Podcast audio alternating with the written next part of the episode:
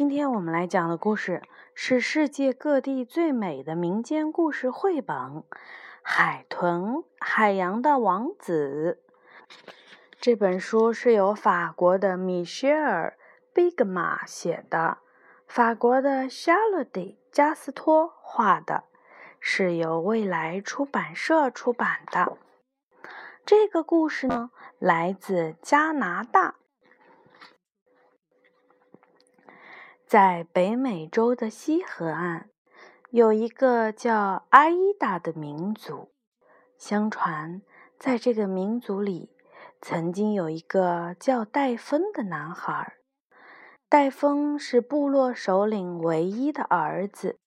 由于勇敢和善于捕鱼，首领受到了人们的尊敬。父亲对戴峰寄予厚望。可惜呀。戴峰却不想成为部落的首领，甚至不想当一个有名气的渔夫。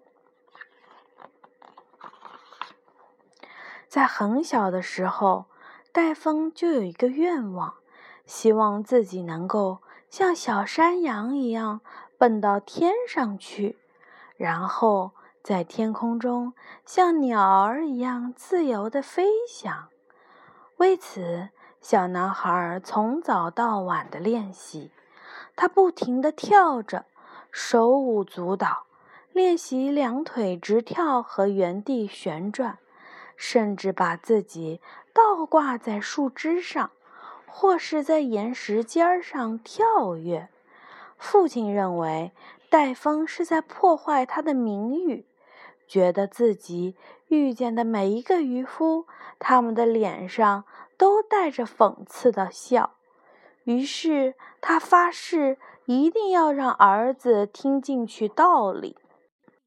戴峰刚满十一岁，父亲就每天带着他去捕鱼，但是戴峰却花更多的时间去欣赏海浪里鱼儿旋转的舞姿，而不是帮着去拉网，要不然。就稳稳当当地立在船头，还宣称是在找鱼群。快下来！父亲对他喊道：“过来拿着桨。”为了从高处下来，戴峰还做了一个优美的腾空翻，呼的一声，好像是一种挑战。没办法。父亲只好禁止他做任何的舞蹈动作，可戴峰却继续偷偷地练习他的原地旋转。夜晚来临，当父亲累得倒头睡到席子上的时候，男孩就跑到一个远处的林子空地上，在那里，他借着月光，上千次地练习着他的空中杂技。这片空地距另一个村子很近，这里的村民很久以来都憎恨戴芬的部落。有一天晚上，这个村庄部落首领的女儿洛拉发现了戴芬。起初，她觉得他是个疯子，他的跳跃只招来他的嘲笑。渐渐的，他的目光不自觉地被他吸引。在这个不断用身体做着各种动作的男孩面前，他的心中充满了仰慕。男孩子就好像一个永远都不会停下来的蹦球。当然，当戴峰准确地倒挂在一根树枝上时，洛拉没有能忍住自己的惊叹声，暴露了他的存在。戴峰停下来几秒，看着他，接着。他开始做更美的动作，这次是为他舞蹈，好像是用指尖去摘天上的星星。从那以后，两个年轻人就开始偷偷的约会。戴芬找到了他一直期待的姑娘，他让她和自己一起练习，并教她优雅的做每一个动作，教她用脚尖跳舞来歌唱幸福。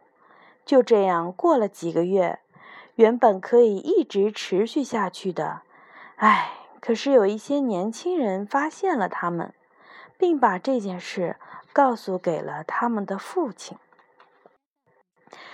这在两个村子里都引起了公愤。什么？罗拉的父亲大吼道：“我们的敌人的儿子竟然敢来勾引我们的女儿！”在另一个村子里，戴芬的父亲也喊叫着：“什么？我的儿子真是丢尽我的脸，居然去讨好一个敌人的女儿！”于是，人们把这两个孩子分别关进了他们父亲的茅屋，希望他们能懂点事儿。洛拉趁着深夜咬断身上的绳子，跑去找也被关在茅屋里的心上人，然后他们两个人就一起逃跑了。他们一直往前跑，不停地蹦蹦跳跳，来庆祝失而复得的自由。高高升起的太阳能清楚地看到两个村庄的怒火。戴芬和洛拉挑战了首领的权威，他们将会受到惩罚。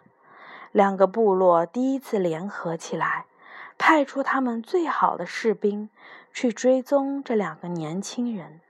追捕开始了。于是，戴芬和洛拉灵活地成功逃脱。追捕继续着，变得更加的无情，更加的残酷。有一天，士兵发现他们在悬崖顶上奔跑，于是他们就分成两队，以便更容易抓住这两个年轻人。完美的一跳，戴峰和洛拉成功的从第一波士兵手里逃脱。但就在这时，躲在悬崖上的欧石兰草丛里的士兵跳了出来，挡住了他们的去路。洛拉没有丝毫的犹豫，她第一次紧紧地拥抱了戴芬，接着拉着他的手，两个人一起跳进了滚滚的水流中。士兵们本想要看着被海浪卷走的这对恋人的躯体，但他们只看到两只大海豚不停地跳跃着。用他们的旋转来表示对那些士兵的蔑视。既然人类不能接受他们的爱，神灵只好把戴芬和洛拉变成了海洋王子，这样两个年轻人就可以在月光下继续跳跃和舞蹈了。这正是为什么如今常常有海豚给渔民们指路。带他们去找鱼群，这正是为什么当有船沉时，常常会有海豚来救助被困人员，并把他们驮在背上带到岸边。这也是为什么孩子们如此的喜欢海豚王子的旋转和杂技。故事讲完了。